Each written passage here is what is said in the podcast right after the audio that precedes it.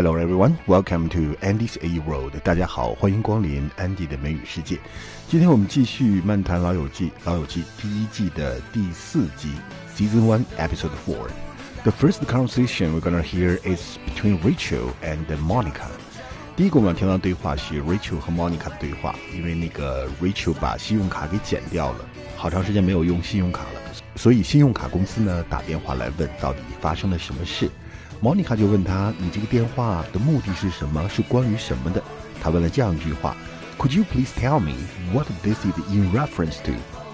In reference to 的意思就等于 about，关于。你这通电话是关于什么的？Rach, it's the Visa card people. Oh God, ask them what they want. Could you please tell me what this is in reference to? yes, hold on. Um, they say there's been some unusual activity on your account. But I haven't used my card in weeks. That is the unusual activity. Okay, next conversation. Phoebe and Monica they are trying to comfort Rachel for giving up her fiance. 他们两个人呢在劝 Rachel 关于她放弃了未婚夫的事情。那 Phoebe 就说：“你这个是很像 Jack。” Rachel 问哪个 Jack？Jack from downstairs？Phoebe 说 No，Jack from Jack and the Beanstalk。Jack and the Beanstalk 就是我们很熟悉的一个童话故事，中文翻译叫《杰克与豆精》或者是《杰克与魔豆》。他用这个来比喻 Rachel 放弃了她的未婚夫。他说 Jack 呢放弃了他的牛，结果呢他发现了一个另外的世界，靠着这个魔豆呢，他上到了天上，发现了巨人国等等。那其实就是说。你放弃了你的未婚夫，其实呢也不见得是一个坏事。啊，Rachel 当然就说，我并不爱我的未婚夫，I didn't love him。菲比说，哦，那就有点不一样了。Jack did love his cow，Jack 还是很爱他的牛的。那么紧接下来说，Rachel 的生活就变得怎么样了呢？菲比用了一个词，floppy，floppy，floppy 本身的意思呢，就是往下垂的、下垂的、松软的、耷拉着的。当然也可以表示生活中的这种。不顺心，表示很邋遢、很松散、很不顺心。Your life is floppy. Floppy 也可以写成 floppy，f l o o p y，它的意思是一样的。另外呢，floppy 其实呢，我们生活当中更常见的是用 floppy disk，不过这种东西已经淘汰了。floppy disk 就是软盘，不知道大家有多少人还记得这个叫软驱 floppy floppy drive 的东西，往里面插一个 floppy disk。呃，当时只有几 MB 的储存量，跟现在动辄几 T 的硬盘就不能比了。Floppy。You are just like Jack. Jack from downstairs? No, Jack and the Beanstalk. ah, the other Jack. Yeah, right. See, he gave up something, but then he got those magic beans. And then he woke up and there was this, this big plant outside of his window full of possibilities and stuff. And he lived in a village, and you live in the village. okay, but Pheebs, Pheebs, Jack gave up a cow. I gave up an orthodontist. Okay, I, I know, I know I didn't love him, but. Oh, see, Jack did love the cow. but see, it was a plan. You know, it was clear. Everything was figured out, and now everything's just kind of like. Floopy? Yeah. Look, you're not the only one. I mean, half the time we don't know where we're going. I mean, you just got to figure at some point it's all going to come together and it's just going to be unfloopy. I feel like that's a word. Next conversation is between friends and the pizza boy. The pizza boy delivered the wrong pizza to them, so they talked about it. 那因为呢，pizza boy 把他们的披萨给送错了，所以呢，他们有了如下的这番对话。那 pizza boy 知道自己送错了披萨以后， 非常懊恼的说自己是 bonehead bonehead bonehead 骨头头放在一起呢，bonehead 的意思就是笨蛋，这是一个很口语化的词，bonehead 笨蛋 stupid，或者也可以讲 moron。但 moron 这个 moron 这个词有一点点侮辱的含义了，所以一般人自己不会叫自己 moron 的，一般都是说 bonehead 真笨，我这我太笨了，silly me silly me 我很笨呢。那 Monica 呢就对这个人做了一个描述：Is this a small Mediterranean guy with curiously intelligent good looks？是不是这个人呢？Pizza Boy 回答：That sounds about right。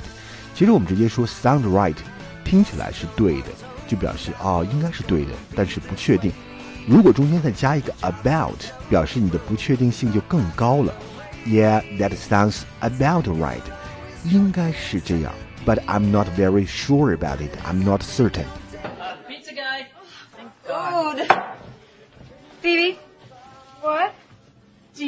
Plan?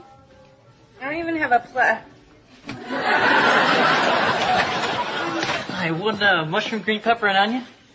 No, no, no, that's not what we ordered. We ordered a fat-free crust with extra cheese. Wait, you're not G. Stephanopoulos? Oh man, my dad's gonna kill me. Wait, did you say G. Stephanopoulos? Yeah, yeah, this one goes across the street. I must have given him yours. Oh, bonehead, bonehead! Wait, was this a, a small Mediterranean guy with, with curiously intelligent good looks? Yeah, it sounds about right. Okay, in next conversation, because Ross was hit by a puck in the hockey game, so he was taken to ER by Joey and Chandler. 在这个里面呢，ER 的对话里面，首先他会讲 Ross looks like I thought you were great in Silence of Lamb because the nose was broken by the puck. So Chandler making fun of him, he said, I thought you were great in Silence of Lamb. Silence of Lamb, 沉默的羔羊. It's a classic thriller, and uh, Ross' image looks like Dr. Hannibal. 他就那个形象，因为他鼻子上戴了一个那样的纠正器，所以很像是《沉默的羔羊》里面 Dr. Hannibal 的那个形象。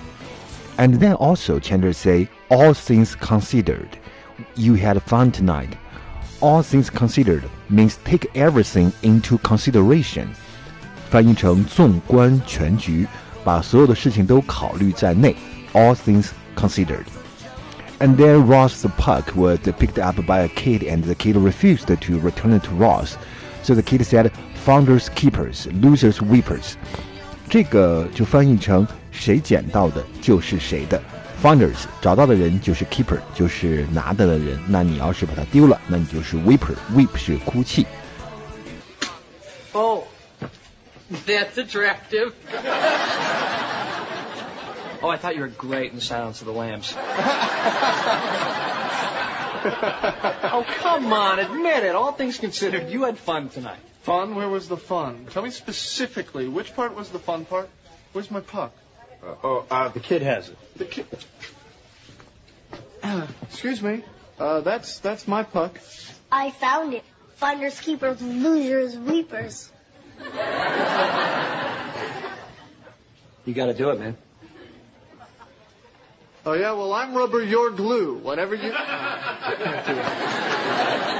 Listen, uh, give me back my puck. No. Y- Yes, how about? No. No, come here. No. Give me, give No. me, give me my No. puck. Give Hey, me, no. No me more posing in my ER. Give me my puck.